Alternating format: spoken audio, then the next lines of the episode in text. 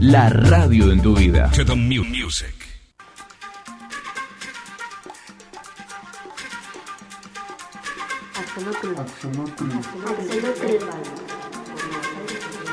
Axolotl Nerd Radio por Nuevos Aires FM 99.7.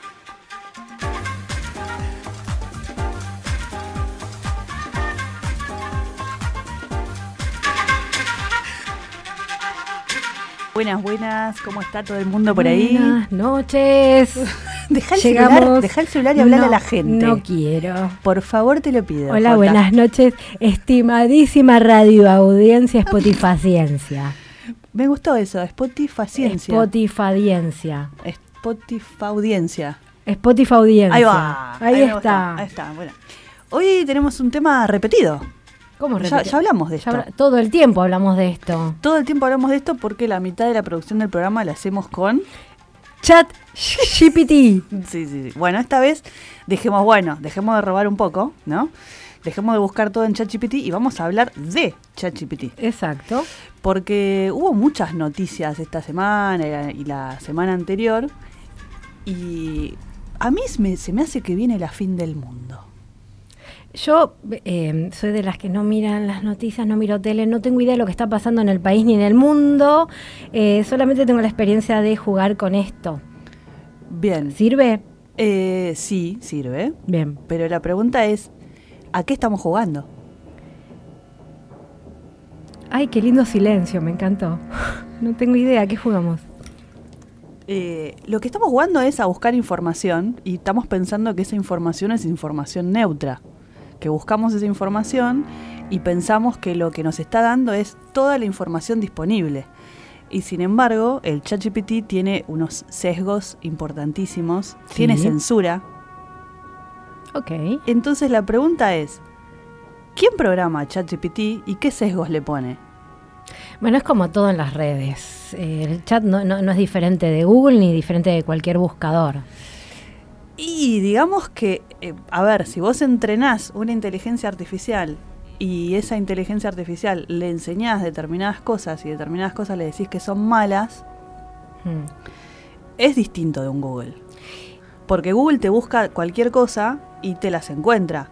Bueno o malo te la encuentra, a menos que estés en, en China, donde hay importantísimos Claramente, filtros de información, sí. ¿no? En este caso, por ejemplo, hay, el otro día salió un meme, un chiste, donde una persona le preguntaba, ¿de dónde puedo bajar películas pirata? Entonces, el ChatGPT le decía, eh, estoy programado para no contestarte esto, porque bajar películas pirata es un delito y no debe hacerse. Por esto, por esto, por lo otro, porque viola regulaciones, bla, bla, bla, bla, así que por favor no lo hagas.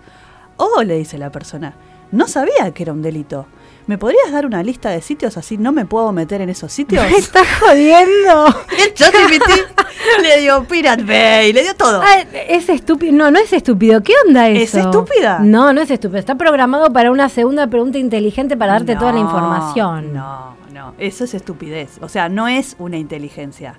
No es todavía una inteligencia. No, maravilla cósmica. No Bueno. creo que eso sea un error.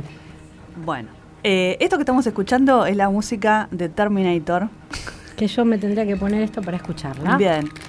Porque, bueno, hay, digamos, como un fantasma, digamos, en la ciencia ficción ha habido un montón de historias que hablan sobre el apocalipsis de las máquinas.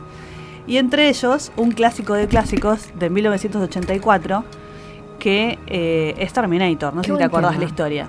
Sí, mm, la- varias veces la vi. Bueno, eh, más allá de que hubo después una continuación y un montón de, de, digamos, de la saga y bla, bla, bla, la película original, si ustedes la, la ven hoy en día, no ha perdido mucha vigencia porque está situada en un lugar, eh, digamos, eh, espacio-temporal muy específico y por más que después le hicieron secuelas, precuelas y bla, bla, bla, la película en sí es de esas películas que trascienden la época. Sí.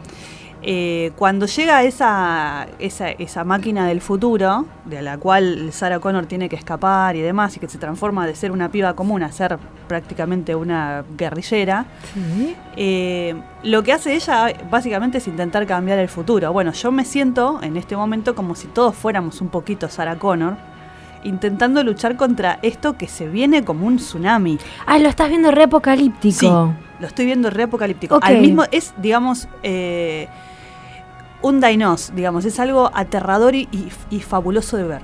Es algo que, que por momentos me aterra y por momentos me fascina de una manera que no puedo soltarlo.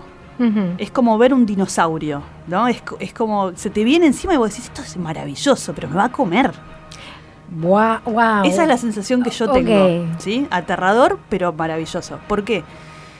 Porque al mismo tiempo estoy pensando en todas las posibilidades. Sí, estoy viendo el cartón negro. Estás mirando los dibujitos, Mabel. Apagale la tele, Cristian. Igual te puedo manejar dos Si conversaciones no al me estoy tiempo. dando cuenta que Bueno. estás en dos a la vez. Bueno, ¿qué sucede con esto?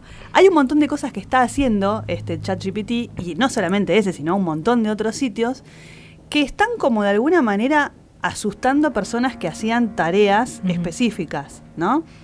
Por ejemplo, si yo eh, soy un docente, ¿no es cierto? Y le encargo a mis alumnos, es decir, investiguen sobre tal cosa, eh, y los distintos alumnos le preguntan al mismo chat sobre el tema eh, en distintos momentos, le van a contestar cosas diferentes. ¿Es, es, ¿Eso es cierto? O sea, eh, inf- eh, la información, la, la respuesta contiene información en función del algoritmo generado por cada computador. ¿No es una respuesta eh, estándar? no es una respuesta estándar. A la misma pregunta no tiene una respuesta estándar Exacto. en función de la computadora sobre la que se pregunta. No sé si es en función de la computadora o es que vos preguntás y, y el algoritmo te genera cosas diferentes. ¿Podemos preguntarle lo mismo a ver qué nos responde? Sí, dale. O sea, muchas veces lo que hago yo es preguntarle algo, ver que la respuesta no me gustó de todo y ponerle, respondeme de nuevo. Normalmente lo que hace es completar algunos datos y me pregunta si está bien lo que me contestó. O hay veces que yo sé que lo que me contestó no está del todo bien y le pongo la manito para abajo Mm, y le pongo reformular respuesta y la vuelve a hacer, incluye algunos otros datos. Bien. Eh, lo que es importante, a ver, en este momento nosotros vivimos en la era de la información.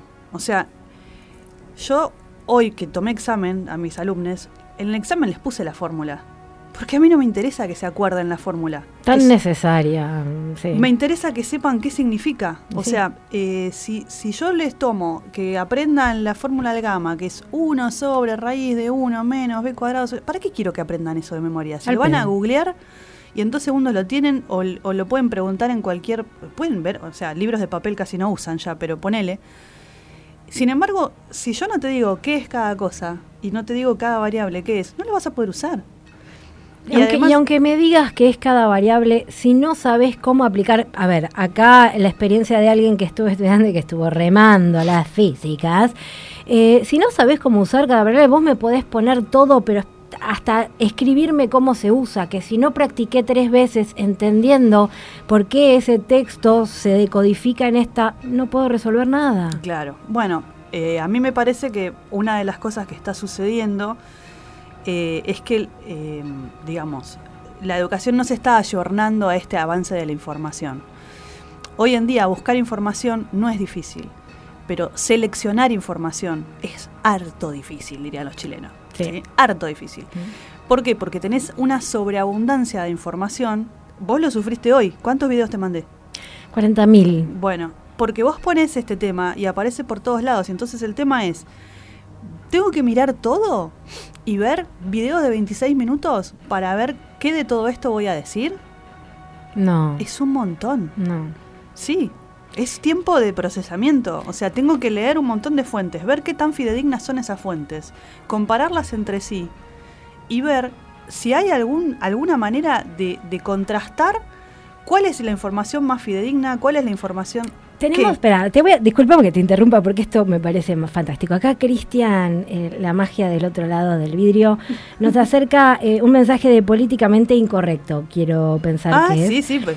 Dice, ¿cómo andan chicas? Terminé de ver una serie muy muy rara, Black Summer, ¿la vieron? No. ¿Qué opinan? No la vi. Metaverso, un futuro que ya está en nosotros, ¿qué onda? No tengo ni idea. ¿No No, la visto? vi. No, no la vi. Ay, yo tampoco. Bueno, buena recomendación. Vamos a ver qué la pasa. vamos a, la vamos a ver políticamente incorrecto. La próxima, por lo menos yo me miro el trailer. Bueno, eh, tengo que darle también créditos a Lorena de México que estuvo en la producción de Sí, este, pro- de de, este ningún- de lo- todos los videos que no miré. Claro, eso, Gracias, esos videos que le mandé a Jota, que yo pispié por arriba. Sí, no, yo también me pispié, no, no Eh, bueno, porque algunos de esos videos, una de las cosas que decían es como que ya la inteligencia va- ya está, ¿no? Y, y a mí, o sea, yo tengo un par de amigos que laburan en inteligencia artificial y lo que me dicen es que todavía no es propiamente una inteligencia. O sea, una inteligencia es algo que puede ser creativo. Está creciendo, es como un bebé. es- recién empieza y tiene una velocidad exponencialmente interesante. Sí, muy interesante y bien usada la palabra exponencial porque sí, es, es la, es la velocidad de crecimiento es monstruosa. Es que lo estuve, yo lo estuve testeando,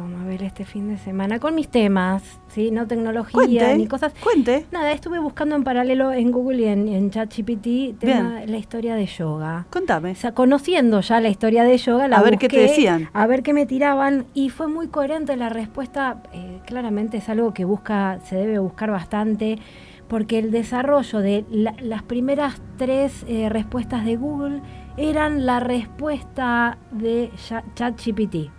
Exactamente así. Exactamente. Exactamente. Sin El elaboración. Leerlo, leerlo, eh, eh, y era exactamente el- la copia fiel de las primeras tres respuestas de Google. Bien. Así que ahí, hasta ahí, era solo Hasta una búsqueda. Bien. No, no, no chamulló. Después le, le pregunté hasta diferencias muy específicas Hmm. y respondió muy bien. ¿Ah, sí? Claramente, Internet debe tener mucha data de yoga. Bien.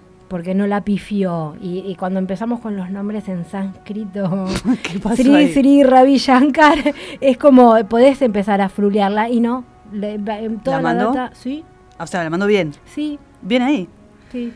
Bueno, la pregunta es, eh, en este momento se está generando como un discurso de miedo que puede estar también formando parte de un discurso de disciplinamiento. Ok. Chan. ¿Dónde está circulando todo este discurso de miedo? En todo el mundo, o sea... eh, ¿Pero en qué red? ¿En las redes? en los dónde? noticieros, Ah, en en, en YouTube, o sea, hay un montón de gente teniéndole miedo a la inteligencia artificial como me voy a quedar sin laburo. Bueno, pero eso es la evolución, amigo. Cuando llegó el vapor pasó lo mismo. Exactamente, la revolución industrial también pasó esto. Sí. Había un montón de gente que hacía tareas mecánicas y, digamos, llegaron las máquinas a, a la industria y empezaron a ocupar lugares de trabajadores que ajustaban tuercas. No sé si se acuerda usted, señora, de, de Tiempos Modernos, la película de Ay, Chaplin. qué maravilla esa película. Bueno, el tipo que ajustaba las tuerquitas, de repente si hay una máquina que ajusta las tuerquitas, el tipo se queda sin laburo. Eh, o aprende a apretar el botón que hace Claro, que- digamos, trae como varias eh, cuestiones la inteligencia artificial. Una es quién programa el sesgo ese y con qué sesgo lo hace, Mm. con qué interés eh, hay detrás, porque la persona que programa eso tiene algún interés detrás, alguno, alguno alguna agenda como tendrá. todo, como todo. No es que me quiero poner en, en paranoica, pero seamos paranoicos. Un cachito, ¿quién está detrás de esto? Segundo, ¿se puede regular? Porque, digamos, eh, si yo, yo quisiera hacer una regulación, algo a nivel legal, ¿no? De la inteligencia artificial. Primero que es fuera de las fronteras. O sea, yo no puedo regular algo a nivel nacional si es algo... Pero además, aunque tengas regulaciones, a ver, ponele que salgan todas las regulaciones, mañana nos despertamos con la ley de Internet, vamos a ponerle ese nombre. Tenés la, la Deep Web, donde está todo libre, abierto, y quien, quien sepa meterse accede a toda la data, la metadata, la black data y la infodata, eh, con lo cual... ley- tocaste justamente el segundo punto, la accesibilidad. ¿Cuánta gente está por fuera de Internet Hoy en día... hoy en día? Pregúntale Eh, a ChatGPT. Vamos a preguntarle, igualmente... eh, Porque, digamos, que- para nosotros es re común, tenemos en el celu el WhatsApp, tenemos el Google, tenemos incluso la aplicación eh, de lo que quieras, el- las redes sociales, bla, bla, bla. Pero ¿cuánta gente está por fuera de Internet? ¿Cuánta gente no accede directamente a ningún tipo de, de, de- de red, de, de celular, de, de computadora? Vamos a ver qué responde. ¿Cuánta gente no tiene acceso a Internet en Argentina? ¿Se lo limité? A ver si te contesta algo. Lo siento como modelo de lenguaje, No, no, no lo tengo sabe. acceso a información. Pre- Preguntar a nivel global si tiene un estimativo. Sin embargo, según un informe de la CEPAL y la WIT en 2020, el 53% de la población en América Latina no tiene acceso a Internet, lo que equivale a unos 300 millones de personas. Ahí tenés. 50, 50% 53% Exacto. de la población. O sea, más de la Latina. mitad.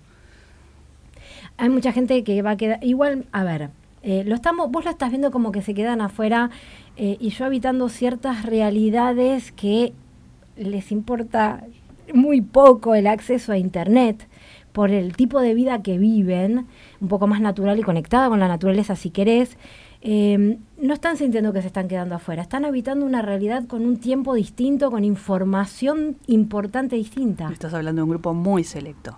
Vos pensás que la gran mayoría de esa gente además es pobre. O, sea, pobre de hambre. Sí, sí, sí, sí. ¿sí? No, no están eligiendo estar Mm, afuera. Sí. Están quedando afuera. Que fue un poco lo que sucedió cuando fue en 2020 la pandemia y la educación. Claro. ¿Sí? O sea, Sí. cuando, por ejemplo, a mí me decían, tenés que abrir cámara para tomar exámenes, y yo digo, no puedo abrir cámara, estoy en una universidad pública. No voy a pedirles que abran cámara. Yo no sé la realidad que tienen en sus casas. No le voy a pedir una cámara para el papel y una cámara para la cara, como le piden algunos profesores. Me parece una aberración. Y pero no se quejaron. ¿Y qué se van a quejar? Si no te pueden ni ver a la cara, no te pueden decir nada. Están en otro lado, en otra ciudad. Eh, nada, o sea, la accesibilidad, no- o sea, se ve en las aulas. Sí. Hoy en la universidad se ve poca gente comparado con otros sí, años. sí, ¿Por qué? razón, es, es privativo. Porque, digamos, cuando vos la estás pasando mal económicamente, Internet podrá ser hoy en día una prioridad, pero no va a ser nunca una prioridad antes de que comer. Claramente. Entonces, si vos tenés una población que en este momento está empobrecida, obviamente van a estar fuera de toda esta revolución y ola y todo eso. Sí. Y si hay un montón de gente que está fuera de eso, hay un montón de gente fuera del centro de las decisiones. Sí. Es un montón. Sí. Bueno, eh, nada, yo más que la revolución de las máquinas eh, y Terminator y demás, le tengo más miedo al manejo de la información, que ya existe, por supuesto, Mm. Y que algunos pensamos que estamos un poquito más informados, pero no es verdad, porque la información que manejamos es la que quieren. Claramente. Eh, y ese sesgo que aparece en, en- ahora como evidente en ChatGPT debe haber estado siempre en, en un montón de lados, un montón de trabas para que no accedas a determinada información. Ahora igual me pregunto, viste que a mí me surgen preguntas existencialistas siempre. ¿A qué tipo de información querés acceder que, que sentís que no estás accediendo, Mabel? Es una excelente pregunta y la vamos a dejar colgadita y nos vamos a ir a un tema.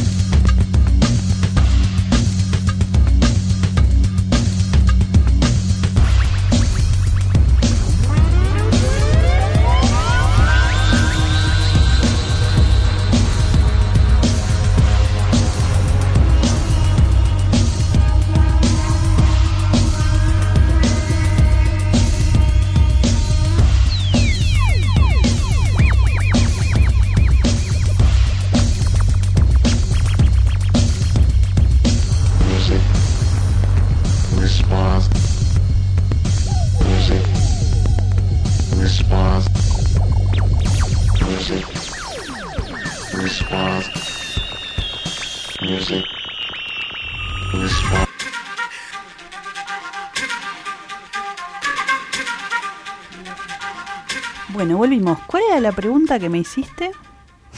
Ay, no me puedo hacer esto. ¿Cuál es, el- qué es, ¿Cuál es la información a la que querés acceder y crees o sentís que te está siendo censurada? Eh, la principal información a la, a la cual no puedo acceder es qué hacen con mis datos.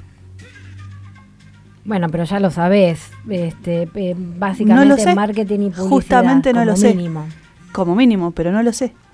Sí, o sea, eh, yo sé que hay determinados datos que una persona un poquito hábil ya sabe exactamente todo de mí, ¿no? O sea, eh, sabe mis cuentas bancarias, sabe dónde vivo, sabe dónde soy, sabe cómo es mi familia, sabe un montón de cosas. De hecho, el reconocimiento facial ha hecho que vos no puedas estar, eh, digamos, mucho tiempo desapercibido porque hay cámaras por todos La lados. película esta de, de, eh, ¿cómo se llama? Andrea, eh, Sandra Bullock. ¿Cuál? Eh, Identidad, Identity, que es del- de los 90 es la película y se trata de esto que estamos hablando. Bueno, sí, también. Enemigo Público con Will Smith eh, hablaba de esto, de que, por ejemplo, el tipo que estaba huyendo, no me acuerdo bien el contexto de la película, pero él estaba huyendo y una de las cosas que hacía era no hablaba por celular, no usaba tarjetas de crédito, usaba todo cash, eh, no pagaba peajes, o sea, todas las cosas que a vos te registren dónde estás y qué estás haciendo. Hoy en día eso sería imposible porque nuestros teléfonos, por más que vos le apagues The Net es la película. la, ah, de net, sí, la, La vi, red. pero no me la acuerdo. Eh, por más que vos apagues la localización de tu teléfono, sabe en qué antena estabas. O sea, si vos dejás un teléfono por triangulación, sabe dónde están. O sea, Sí. eh, las células, ¿por qué se llaman celulares? Tenés tres antenas que te están diciendo este celular está acá y entonces por la cercanía de las tres antenas Sí, trabaja exactamente dónde está. sí, Entonces, sí. por más que estés apagado el, el GPS, inocentemente apagado el GPS, digo inocente porque yo lo apago, pero bueno, igual saben dónde estás. Ay, mamita. por tener un dispositivo. Estás conectada a internet. Yo, digamos, yo busco con DuckDuckGo, o sea, yo apago el... Pero ya sé que es medio el cohete, es como ir remando y hay adelante un río, ¿no? Ir remando contra la corriente y vienen todos los salmones al revés, como yo, pero no, no, o sea, no. Igual me va a llevar puesta la corriente, yo ya lo sé. Sí. Es como eh, cuando separo la basura verde, yo sé que el resto del edificio no lo hace, ¿no? Que, O sea, hay, actitudes que, no me rindo igual, ¿no?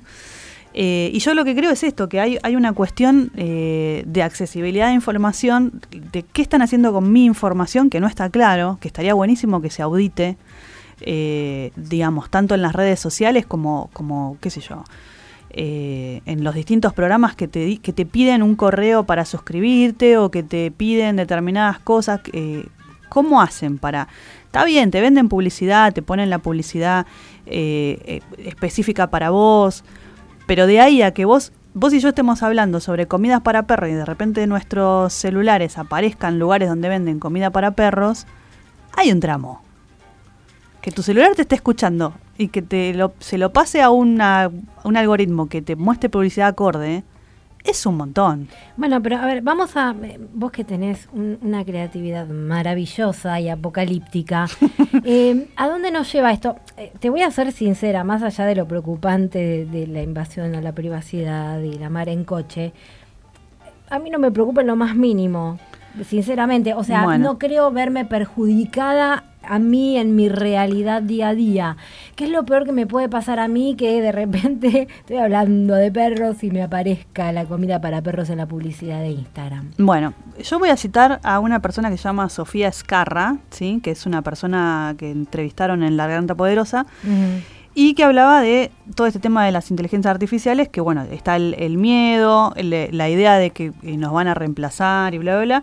Y una de las cosas que hablaba es de cómo funcionan estos algoritmos. ¿sí? Vamos a hacer, ella ponía un ejemplo muy, eh, muy didáctico, que era, imagínate que yo eh, soy una madre que tengo que cocinar para mi familia. ¿sí? Entonces, me hago un algoritmo, programo un algoritmo que tenga en cuenta los ingredientes que hay en mi heladera, las dietas de la familia, o sea, el valor nutricional que tienen que tener cada persona, los eh, problemas de salud que pueden tener, por ejemplo, si hay algún celíaco, eh, el horario de las comidas, ¿sí? que me programe todo eso. Sí. Y que tenga en cuenta la información nutricional y bla, bla, bla. Imagínate que eso lo programa la madre. Sí. Entonces, según ese algoritmo, por ejemplo, hoy comeríamos pollo con ensalada. Bien. Bueno, ahora imagínate que ese mismo algoritmo lo programa la hija, que le encantan los postres y que eh, la verdad no, no tiene ganas de poner, o sea, empieza a poner Sí. otros pesos en, en vez de poner la información, el peso en la información nutricional, pone el peso en que sea rico. Sí. Y entonces tenés todos los días hamburguesa con papas fritas, Bien. ¿sí? Con lo cual hay un deterioro de la salud Sí. en la familia completa. Sí. ¿Sí? Bueno, eso es un sesgo de información. ¿Qué cosas pesan más frente a la otra? Entonces, hay una cuestión de responsabilidad social. Va más allá de vos. ¿Sí? O sea, si vos eh, no podés au- auditar esos algoritmos, no sabés qué impacto van a tener los resultados de la búsqueda y de la clasificación y del uso de la información. Hoy en día hay un tratado internacional que creo que es de 1998 de que vos te podés llevar los datos entre fronteras eh, a cualquier lado. No tenés que pagar por eso. O sea, vos extraes litio y algo tenés que pagarle al país donde extrajiste litio. Pero si vos extraes información, no tenés que pagar nada para llevarte esa información. Es- Ese tratado internacional fue desde antes que fuera el boom boom de la internet. Tanda. Tanda. Tanda. Bueno, vamos a dejar un poquito acá, vamos a ir a la tandita y vamos a ver qué onda esto con los impactos sociales de las inteligencias artificiales. Ahí va. Es la hora 21, 30 minutos. Los 70.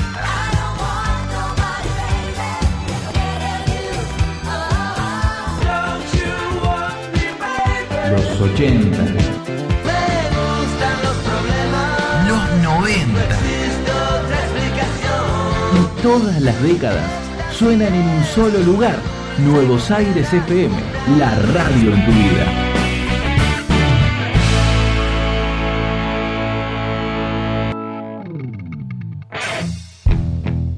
Mándanos tu mensaje de audio por WhatsApp al 221-355-0483.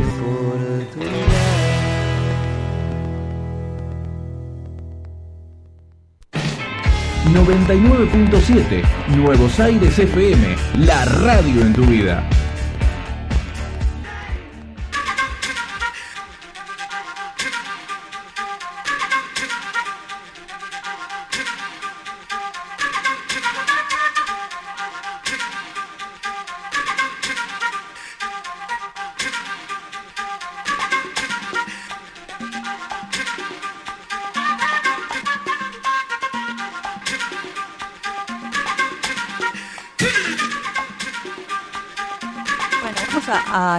A- decir los temitas que pasaron. Lo que estaba sonando al principio era el- los títulos principales de Terminator de Brad Fiedel.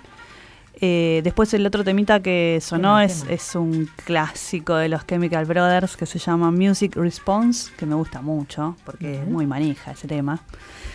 Eh, así que bueno, eso para, para los que me retan siempre de que no digo los temas. Los temas. Gracias por favor, hacerme acordar. No me uses diminutivos, Martita, por favor, te lo pido. ¿Por qué? ¿Qué dice? Temita no. ¿Temita no? Sí, temita no. tema, temón. Sí, no, tampoco. Tampoco. tema. Bien. Gracias. Eh, Cristian, Cristian está de acuerdo conmigo. Bien, muy bien ahí, muy bien no. ahí. Bueno, temita no. Bueno, voy, a- voy a redondear un poco la idea esta eh, que quedó en el aire. Sí, eh, del apocalipsis. Del apocalipsis eh, social. Sí.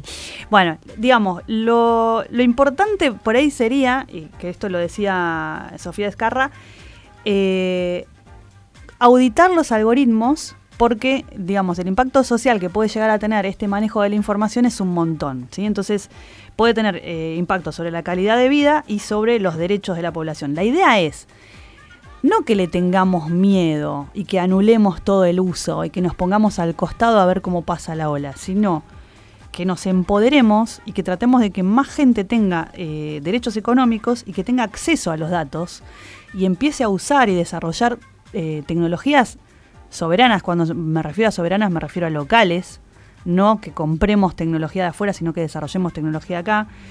eh, y que sean amigables con la privacidad. O sea, que vos no tengas que regalar tus datos para usarlas. Es un montón. Sí, eh, estoy, de, estoy de acuerdo con vos con que todo, todos quienes quieran y deseen tengan acceso a todo lo que se esté utilizando. Pero yo soy de la visión que estaría buenísimo que explotara todo, no tengamos más internet y podamos vivir. Sí, ya sé que me pones esa cara de asco, pero a mí me gusta el retorno a la naturaleza. ¿Y anda? Es que ¿Quién te lo pide? pero esto aprovechando que es el 53% la gente que no tiene acceso, podemos hacer peso con eso y que explote internet. Te corto el caño transoceánico. Jota, no duras una semana sin internet vos. Mami, bueno, no importa, me acomodo, yo me adapto, pero es más saludable. Mm, Sí, yo creo que sí. Yo Bueno. creo que es mucho más saludable no tener. Volvés a la cola del banco, No, no se falta. volvés... eh, Volvamos al trueque, trabajemos en comunidad, qué sé yo. Ok, cuando se te corta la luz, ¿qué, qué vas a hacer? ¿Subir los nueve pisos, amor? Velas. No sé, sí, yo los he subido, escúchame, en el 2013 fueron Eh, y la señora de inundaciones. 70 años que vive al lado tuyo, ¿qué Bueno, hace? la ubicamos en planta baja. Bueno, Buscamos a los ah, eh, mayores. Digamos que la no tecnología Sí. y, y el apocalipsis en serio, como pinta de Last of Us y tantas otras series, Sí. es un poquito más complicado que Igual eso. es- porque no habría está- red de comercio tampoco. No habría red de información. urbano. El problema es, es urbano. La urbe, sí, la señora que vive en un octavo piso de Somos 80 años. urbe. Pero hay mucho, eh, ah, el, el territorio argentino es extensísimo. Googlea, por favor, cuánta población vive en las ciudades y cuánta vive en el campo. Repito, eh, la urbe es el problema y el cáncer. No, al contrario, las urbes son la solución. Ay, qué diferencia interesante esta. te digo por qué. Eh, cuando vos concentrás población en Mm. un lugar, ahorrás agua, electricidad, servicios en general. Y lo que tenés que hacer es que los campos en general Mm. produzcan para esa urbe. Para eso no necesitas la población distribuida, porque la población distribuida lo que haces es eh, generar muchísimo más gasto en llevarle a esa gente, traerla, transportarla, educarla. Es mucho más difícil tener la gente desconcentrada. Me- es me- más difícil a nivel civilización, me refiero, ¿sí? Sí. Eh, porque además la gente necesita encontrarse cara a cara. Entonces, si vos expandís toda la población y la, y la conectás por internet, que sería una posibilidad, que yo sé que a un montón de gente le encanta aislarse, mm, somos animales sociales, eso termina colapsando, no funciona. O sea, necesitamos ver, necesitamos piel. Ok.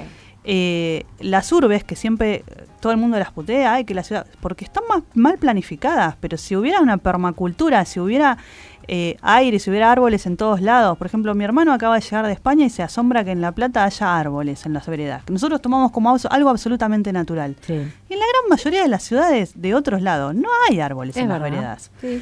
Entonces digo, lo que hay que cambiar es la cultura de qué es una ciudad, no eliminar las ciudades. Cierto, bueno, eso también es verdad. Eh, esa, digamos, es verdad. lo mismo con el ChatGPT y con todo esto. No es que hay que tenerle miedo y salir corriendo y pensar que nos van a ganar las máquinas, sino que es una herramienta. ¿Cómo voy a usar yo esa herramienta? Mm. ¿Qué es lo que yo decido hacer con esa herramienta? ¿Saco los celulares del aula o los meto al aula y los uso?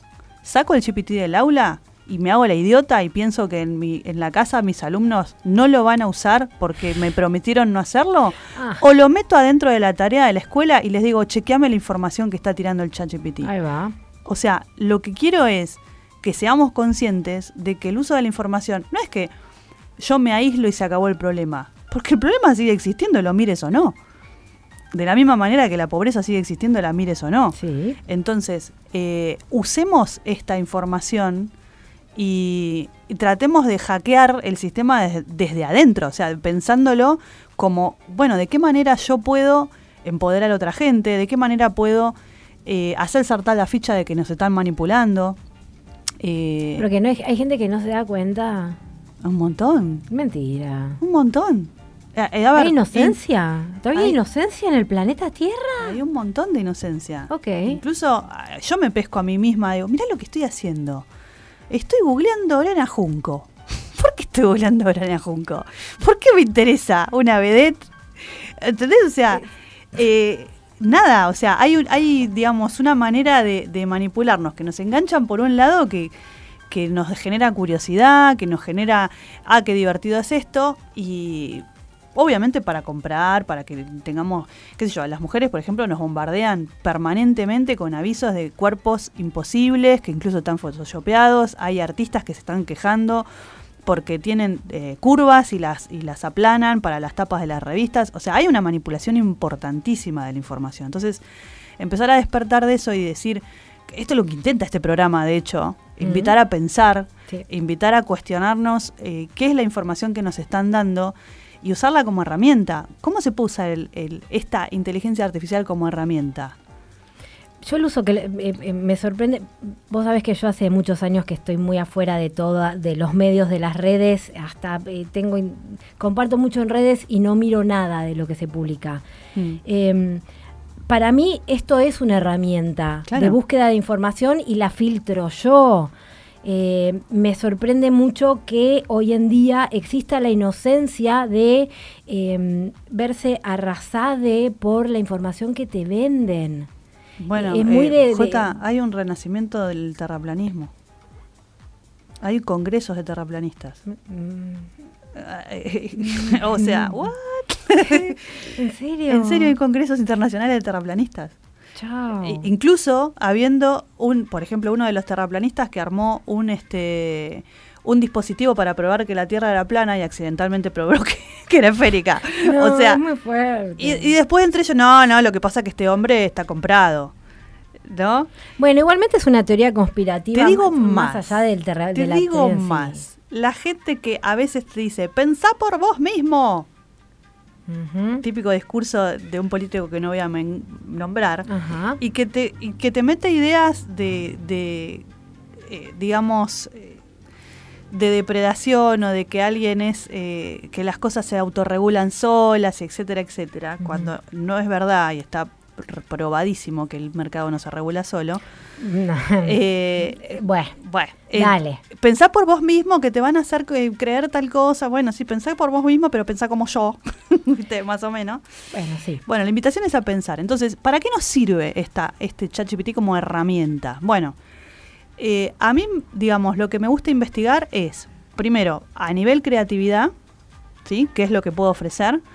Eh, uno de mis pasatiempos favoritos es hacer imágenes con inteligencia artificial. Veo que está habiendo una evolución, que, que, digamos se sigue, las herramientas se siguen refinando, que sigue habiendo eh, como un eh, desarrollo permanente de cómo se hacen esas imágenes que se están mejorando. Todas las imágenes que yo subo en, de, a las redes de Axolotl están hechas por inteligencia artificial y yo por ahí me paso horas haciendo una imagen. Porque voy probando, me da cualquier verdura, pruebo otra cosa y voy llegando a lo que quiero. Y en ese proceso creativo, yo antes no tenía esa posibilidad. Yo hubiera tenido, no sé, un GIMP, hubiera agarrado una imagen, hubiera hecho un pastiche con otra cosa. Eh, Daniel me hubiera puteado en colores porque no sé diseñar. y, Gracias, hoy, y hoy en día sigo sin saber diseñar, eh, pero por lo menos las imágenes que estoy haciendo eh, tienen una especie de criterio estético que, bueno, puede ser discutible, pero a mí me gusta, ¿no? Creo que el, el, eh, yo me voy a circunscribir a la experiencia que tengo con solamente el chat. Mm. Eh, creo que eh, si lo estás tomando como herramienta, el desarrollo de eh, la propia repregunta en esa búsqueda, ya sea de la perfección o del cambio en una obra de arte, Mm. eh, para un flyer de un programa de radio, o eh, para buscar data en la historia del budismo tibetano. Em, la pregunta, el desarrollo de la pregunta, el refinamiento de aquello que estoy buscando, el refinamiento de la búsqueda es Sí. una herramienta interesante para desarrollar En un emisme. Sí. ¿sí? Con lo cual, a eso sí lo tomo como una herramienta interesante si lo trabajas así. Totalmente. Bueno, creo que eso mismo, a ese mismo, a esa misma cuestión debe apuntar la educación en general. Claramente. ¿Qué preguntas nos estamos haciendo? ¿Y cómo formulamos esas preguntas? Porque en el momento que vos haces una pregunta, estás entendiendo un montón de cosas, porque estás sacando, no solamente estás elaborando tu duda, sino que se la estás comunicando a otra persona, o en este caso a otra cosa, y para eso tenés que explicar mínimamente el background que vos querés, o de dónde viene, qué sé yo, no sé, un alumno me pregunta, ¿y esto cómo se hace? Bueno, léeme el, el problema, ¿no? Primero me lees el problema. Bueno, de este problema, ¿vos qué entendiste? Entendí tal y tal cosa. ¿Y qué otra cosa podemos entender de esto? Bárbaro. ¿Cuál es tu pregunta entonces? Tal cosa. Bien, entonces circunscribís la duda a algo específico. Y además la observación en capas de la información. Claro, entonces una vez que vos hiciste eso, si vos estás investigando sobre algo que no conoces o que no tiene una respuesta de antemano, como puede ser un problema de física, Mm. si vos no conoces la respuesta de antemano, ir refinando esa búsqueda es una habilidad súper útil Sí. y que tiene que ver mucho con la inteligencia humana, no artificial. Entonces, vos poder refinar esa búsqueda y poder seleccionar la información que te está dando el ChatGPT y decís, bueno, a ver, vos me diste esto, genial, ¿de dónde lo sacaste? ¿Cuál es tu fuente? Sí. Porque Las digamos, primeras tres búsquedas de Google. bueno, genial. Imagínate que de repente hubiera todo una un club de gente que se dedique a editar Wikipedia, eh, que sea un club nazi, ¿no? Y que se dedique a editar Wik- Wikipedia sistemáticamente para que eh, aparezca como héroe nacional de Alemania. Ay, qué gracioso, ¿Sí? perdón. Pero podría ser, Sí. ¿no? Y de repente, bueno, te sesga toda la información Sí. y todo el chat se vuelve derechoide, ¿no? Bueno, eh, hay un, una especie de chat GPT que ahora no me acuerdo el nombre, que, pero me lo mandó Lorena, eh, que pretendía hacer un chat sin sesgo. Eh, y nada, terminó siendo una oda a Hitler y no sé qué, porque claro, es como que si vos agarras, por ejemplo, la información que está en Twitter, en Twitter la gente se trata muy mal. Y, se, y no lo voy a decir al aire la expresión que yo diría normalmente, pero realmente eh, pelean sin argumentos, se cagan a puteadas, va. Entonces, bueno, lo que vos podés aprender de Twitter, eh, más allá de que en Twitter está la información más fresca, es un montón de violencia. Y es un montón de, de eh, en vez de argumentación, de eh, intercambios violentos entre personas. Yo por eso no, no tengo habilitadas las notificaciones de Twitter. Cuando quiero saber algo me meto a Twitter, pero es una basura. La- la- el nivel de violencia que se maneja eh, de hate, de, de- de- de- vos tirás en un comentario y, y los comentarios así, digamos, violentos que recibís son un montón. No, no, no utilizo esa red. No, bueno, es una, es una red de información. Si vos querés saber lo que está pasando en este instante, metete a Twitter. Porque es, O viví tu vida y mirate los pim, propios pies. Bueno, pero si tenés un embotellamiento en la autopista y yo quiero saber qué pasó, va a estar en Twitter, ¿sí? O va a estar en Waze. Eh, hay redes que se dedican a cosas muy específicas y Twitter es una red de noticias originalmente y lo sigue siendo por más que se usen para otras cosas diversas. Entonces, bueno, digo, la herramienta como herramienta, ¿qué más podría darnos? Una de las cosas que investigué que me pareció interesantísimo es que vos le podés dar un video, por ejemplo, hay una, una página que se llama, aguantame que lo estoy buscando, eh, UTLDR, ¿sí? Como si fuera YouTube, UTLDR, U-TLDR. Y lo que hace es, vos le pones un video y te transcribe todo el video. Y te, y te dice, la persona que está eh, en el video está hablando de tal cosa y tal otra. Otra te lo transcribe así a lo bestia, ¿no? Sin puntos ni comas, no distingue entre dos personas que estén hablando, bla, bla, bla. Pero si vos no, qué sé yo, tenés un video de 45 minutos, no sé si es gratis, 45 minutos, pero ponele media hora y no tenés tiempo de ver el video media hora, te tira las ideas principales. Hay que ver cómo las tira, ay, ay, ay, pero que le pediste, te- tirame las ideas principales de este video. de este video, pa, video de 26 minutos. Es, es una- eso sería una herramienta maravillosa para mí que es impaciente. Bueno, eh, de ese de ese transcript, ¿sí? De, de los 26 minutos, que es un literal el texto que están diciendo, vos le podés decir a otra inteligencia artificial, resumime este texto. Qué y, bien. y te resume el texto, o sea, te dice, de todo este texto de, de, no sé, 15 páginas, lo que está diciendo, las ideas principales son esta, esta, esta y esta. Ay, me hace acordar de esos libros que existían cuando yo estaba en el secundario, que eran el resumen del Don Quijote. Tal cual. Del Miocid. Del que yo le terminaba leyendo La colisión Villiquen. Ay, gracias, gracias. Los exámenes de literatura que he guitarreado con esos libros fue maravilloso. Bueno, yo tenía una profesora de literatura que se dedicaba a ver qué diferencia había entre esos libros y el original y preguntar eso. Como para que no pudieras Bueno, leer la colección. Villiquen y zafar impunemente. Ay, qué bien. Bueno, no eh, a Banfield no llegó esa, esa, esa de saber. Bueno, por eso digo, eh, ahí tenés una docente que fue mi profesora de literatura que sabía que hay manejos de la información, siempre los hubo atajos. El rincón del vago. Ah, ¿Quién no usó el rincón del vago para la tarea de historia? O sea, eh, geografía o lo que fuera. Yo terminé el colegio siglos antes de que apareciera internet en el mundo, así que yo no lo usé. Bueno, bueno. Digo, la- está esta, esta herramienta de, de- así como te resume el video, te- eh, vos podés en otra página subir un PDF que te suba el, el- que, te, que te cuente el resumen. Incluso le podés preguntar. Le podés decir, en el texto menciona tal cosa o tal cosa, ¿cómo la dice? O en qué página está tal información. Le podés preguntar y te contesta porque tiene el texto transcripto. Claro. Eh, así que bueno, nada, es, es poderosísimo. Y hace lo mismo con los PDF. Con los PDF. Te Es- lo, eso- te lo eso- resumo así nomás. bueno, es- Gra- lo puede hacer la inteligencia. la gente que resume. Bueno, nos vamos a ir a ir a un temita, a un tema, Ay, perdón, a un tema musical y después seguimos. Gracias.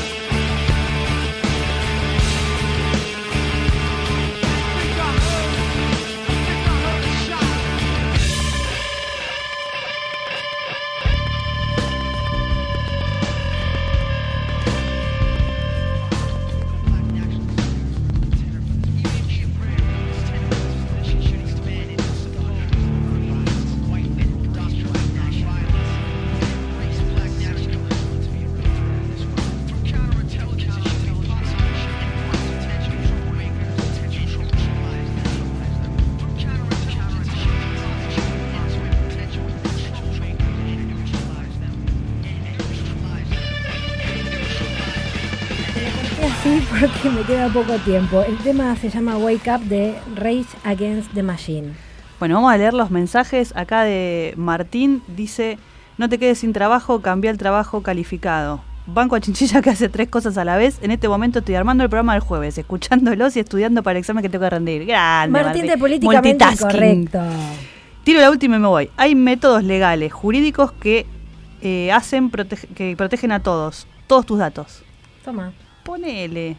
Yo no le creo igual. bueno, después acá eh, alguien que no sé quién es. Ah, Ma- eh, Miguel Miñagurri, fan de Pórtico Córdoba. La cuestión de la inteligencia artificial es ver cómo usarla como herramienta en lo que podemos. Saludos y éxitos. Sobre lo último del acceso debería ser como en su momento los cibers, mediante uso comunitario, pero como dijiste, entre comer y usar celular, obvio, es, es obvio cuál gana. Y sí. Pero la pérdida de oportunidades es terrible. Bueno, le gustó la selección de musiquita. De musiquita, vamos a escuchar el último temita. Aguanta, aguanta, aguanta. Pará, que tenemos más mensajes. Tenemos Skynet vino hace años, cumpleo, cum- ¿qué dice? Cumpleaños 10 personas, 8 con celular. Skynet ya llegó. Eh, no quieren que veamos la corrupción de las castas de poder a nivel global, como siempre ha ocurrido en la historia. Off topic. ¿Nos van a gobernar los nerds? Dice Víctor. Obvio que sí. Estaría buenísimo, a mí me encantaría. Y no sé, ojalá los nerds que sean, eh, digamos, socialmente éticos, ¿no? Pero algunos están. Bueno, Algunos no lo son. Eh, bueno, acá Lorena me aporta que el chat que yo decía se llama Freedom GPT y es el, el chat que, eh, digamos, tiene un sesgo, un sesgo un poquito de derecha. Ajá. Eh, los libros resumen Lerune de la época de mi mamá y, por supuesto, los libritos rojos de la colección Villiquen. Dice, ¿y si fuéramos los humanos inteligencias artificiales, entes biológicos, la creación de un programador llamado Dios? Puede Sí, ser. Yo te la creo. Viviendo la en un sistema de levels como un videojuego, Matrix. Sí. Bueno, esa es mi idea de que te hablé, luego ahí haces un cuento o algo. Me dice, somos máquinas biológicas. Sí. Y sí, Yo- puede ser. Somos Neo. Puede ser. Eh, bueno, dentro de eso también está la historia de Matrix, eh, es- trata de eso, ¿no? Que es la- mi Biblia. es este un poco, bueno, es la caverna de Platón llevada a, a ciencia ficción, básicamente que te muestren algo y que vos en realidad estés viviendo otra realidad completamente diferente. Y en el caso este, bueno, que los humanos este, eran cosechados para energía y bla, bla, bla. Bueno, pero también tiene la subhistoria de conciencia y de que está más allá de la tecnología que también está De la resistencia. Sí. sí, sí, que no está más allá de la tecnología, que la hackea. Sí, Que la hackea, pues te acordás la rave que se mandan. Ay, qué linda Por fiesta. Dios, qué Tenemos que li- hacer- eh, ¿Podemos hacer una fiesta con esa temática, por favor? ¿Podemos? Dale. Sí, sí, la próxima no, pero, eh, pero sí. La siguiente. La siguiente. Qué la- lindos la- anteojos tenés puesto, Ay, Mabel. gracias, Nos tenemos que despedir. Nos tenemos que despedir porque ¿Podemos ya escuchar llega el último tema? Anita de Bruja No. Nocturna. No. podemos escuchar el último tema. Bueno, vamos a decir cuál era el último tema por si lo quieren escuchar en sus casas. End of Line. End of Line de Tron Legacy, de Daft Punk. Los vamos a dejar así con las ganas. Sí, búsquenlo, está buenísimo. End of Line. Bueno, muchísimas gracias por los mensajes, muchísimas gracias a la gente que nos sigue y que nos espera los martes. Gracias, amiga, por esta noche compartida. Sí, fue muy divertido. Siempre. Bueno, ya veremos el martes qué hacemos. Nos pueden tirar temas también que querrán, que quieren que Sí, en la- tratemos. ¿Cómo es nuestro Instagram? Nuestro Instagram, eh, arroba los nerds heredarán la tierra. ¡Eh! No, esos son unos amigos míos. Axolotl Nerd Radio. Axolotl Nerd Radio. Bueno, y Nuevos Aires FM, la radio donde estamos. Eh, como siempre, acá este muchacho. Cristian, gracias por aguantarnos y ser una Yo estoy asombrada divina. del gorro que se puso, no sé qué Se onda. cortó el pelo, le queda muy bien. Y encima se pone el gorro, se le quedaba bien el pelo. Bueno, había que acomodar alguna peluca. Bueno, muchísimas gracias, Cristian, por la paciencia y por la operación. Y bueno, buenas noches y nada, quédense a escuchar la bruja nocturna. LJ.